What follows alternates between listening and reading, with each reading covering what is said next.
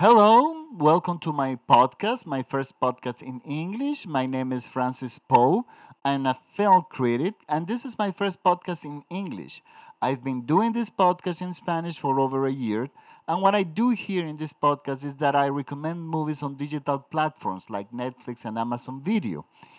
I was podcasting in Spanish and I decided to do this in English. This is a test, this is like a pilot because I've been receiving mails from people who live in the United States and apparently they are descendants of Latin American people that they are not as fluent in Spanish in, in, in Spanish as uh, they are now in English. And although they understand many of the things that I said, I do have an accent, and apparently they like my podcast and they wanted me to podcast in English. So I decided to give it a try. I'm not as fluent in English as I'm in Spanish. I have to be clear and I have to apologize for that. And I'm also I haven't used in my English in ages, so I'm kind of rusty. But I'm gonna give it a try. I think I can make myself uh, understand. I normally podcast once a week because I have to. I need time to see the movies, to see movies, and the movies that I recommend are movies where the director embraced filmmaking as a way of art. I will not recommend, you know, light comedies or, you know, movies like that because there are so many critics who do it. And I also will recommend uh, TV series depending on the format. Some if they because I, I'm careful on the TV sh- uh, shows because sometimes they start good. They begin the first season is good, the second is great, and then it it starts to decline. So although I will do it, will be with a very limited uh, stock in TV series. But on film, that will be every week. I will recommend you uh, recommend you movies from all over the world, movies from India, uh, Spain, Canada, United States, Latin American, uh, Iran. You just name it. There are so many good movies around the world that they need the chance to be seen. Uh, sometimes we just don't see these movies because our uh, the stars are actors that we don't know. Our faces, they are faces that we don't know, and we have the tendency to put away the things that we don't know. We will, you will normally do. We you, we have a preference, a natural preference for the same for the things that we know. But remember, I will always recommend movies that director and where the director embrace film as an way of art. Now, for my first podcast in English, I decided to pick the movie from Netflix. The name of the movie is Roma. It's a movie directed by Mexican Alfonso Cuarón. And Alfonso Cuarón is well known in the United States. He won the Oscar for the movie Gravity.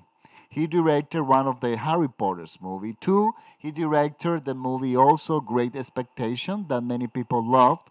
And oh, for my Dominican, I mean, well, let me tell you something. I'm in the Dominican Republic.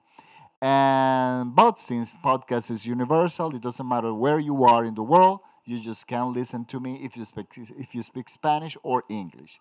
Now, back to Great Expectation. Great Expectation, one of the was I believe his first movie in the United States, but he did not start his career in the United States. He began his career in Mexico with a movie named And Your Mother Too.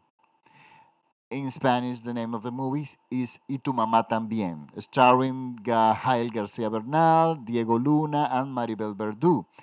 That was a great film. That was like a road movie made in Mexico in Spanish, who was critically acclaimed, won many awards. I believe he won the Oscar for uh, best film in uh, foreign film. I'm not sure about that, but I believe I, uh, it happened. But he had great reviews, and we suddenly knew everyone. Everyone knew who was Alfonso Cuarón. When he jumped to Hollywood, that was very rare and very odd for us. Because the that movie and your mother too it's a movie very personal. It's a very movie more related to a woody allen type of director than to james cameron director. I mean these movies in hollywood and harry potter proved that the guy was so versatile, versatile that he could make a movie about everything. But I always prefer Alfonso, uh, Alfonso Cuarón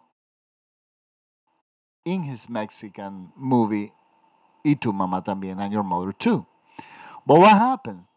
Now, recently, uh, Netflix announced that he was going to load, uh, add to this, his catalogs, uh, to their catalogs, uh, the last Alfonso Cuarón last movie, Roma, and this movie had a limited uh, distribution movie theater. It was embraced, but I think it was produced by Cuarón and other people, but the distribution was embraced by Netflix. And thanks to Netflix, I had the chance to see this movie because if the movie had gone to normal uh, movie theaters distribution, I'm sure that it, it will not be on my movie theaters in Dominican Republic, in the in Dominican's uh, uh, movie theaters. So, thanks to Netflix, I had the chance to see this movie. And let me tell you something. This is one of the best movies of the year. And the other best movie of the year is a movie that also was embraced by, by Netflix. It was a Spanish movie that I believe is a masterpiece. That is the name. The name of the movie is uh, "The Sickness of Sunday." In Spanish, is "La Enfermedad del Domingo." That movie is a masterpiece, and I'm so excited that Netflix is embracing this kind of film. Why? Because this is the kind of films that I love. This is the kind of films that when the movie ends, that is where the actually movie starts. That we because you have to talk about the movie, you have to analyze the movie, and you can spend days thinking about the movie, and then the, your love for that movie will grow. That happens with the sickness of Sunday, and it's happening right away with this movie too, Roma.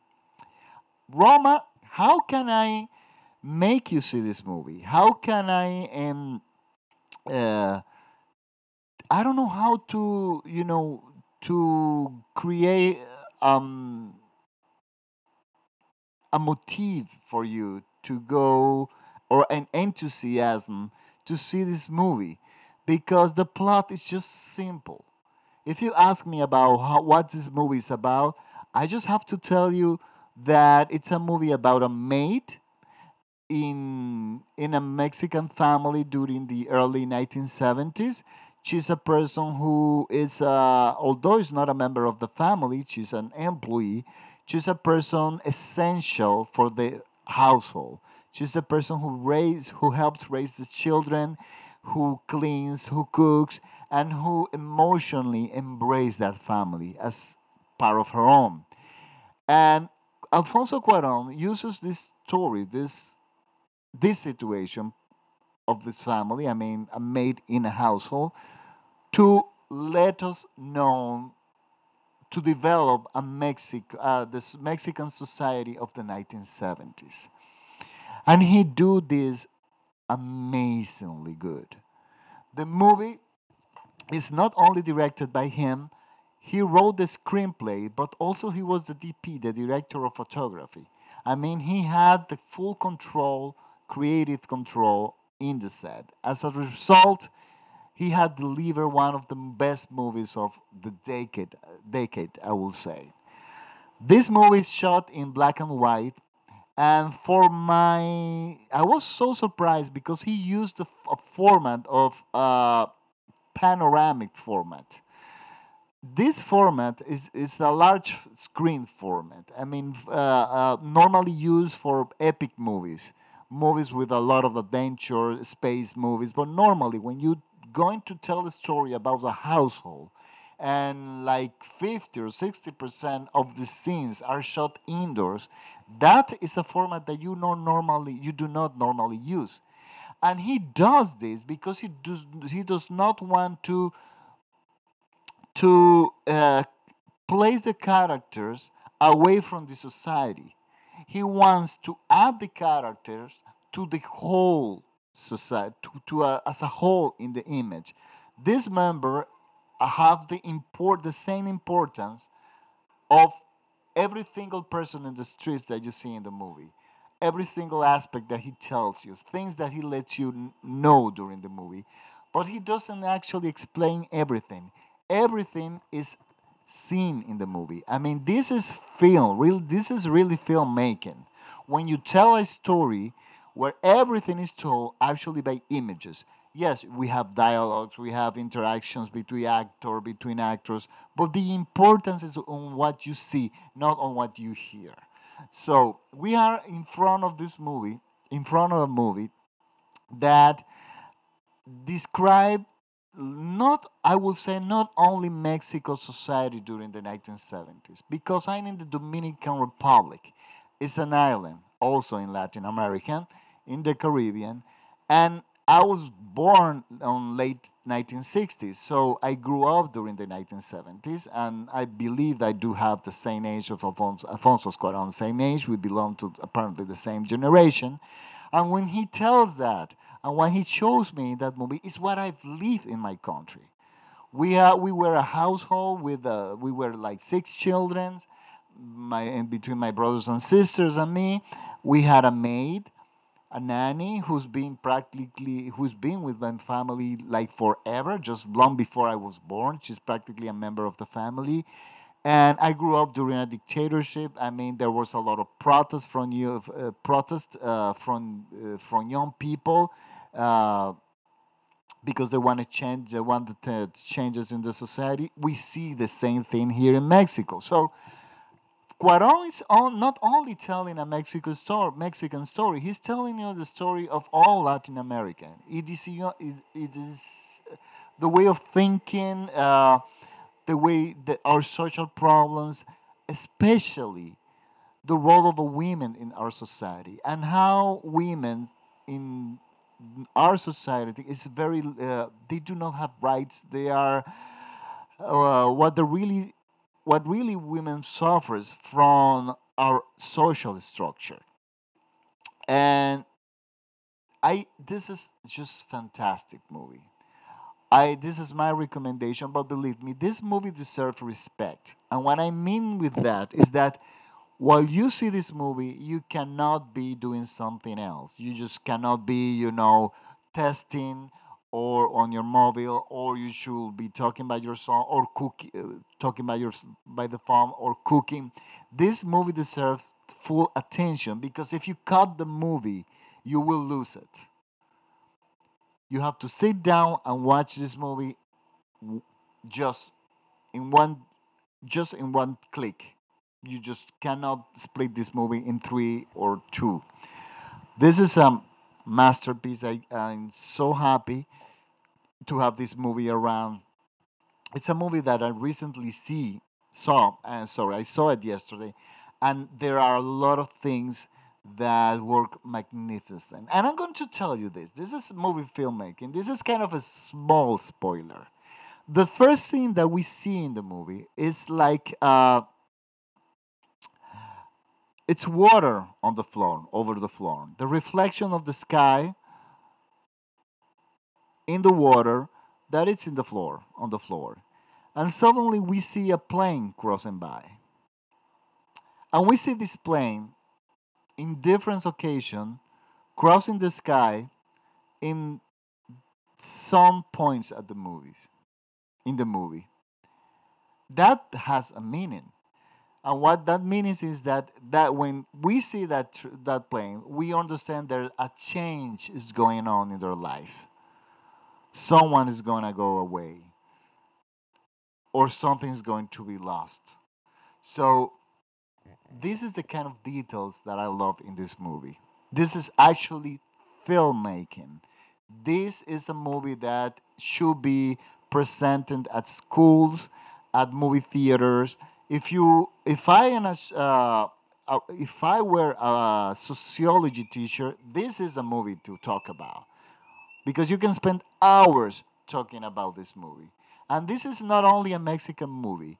He made, a, I believe Alfonso Cuarón made an, a Latin American movie and actually lived that.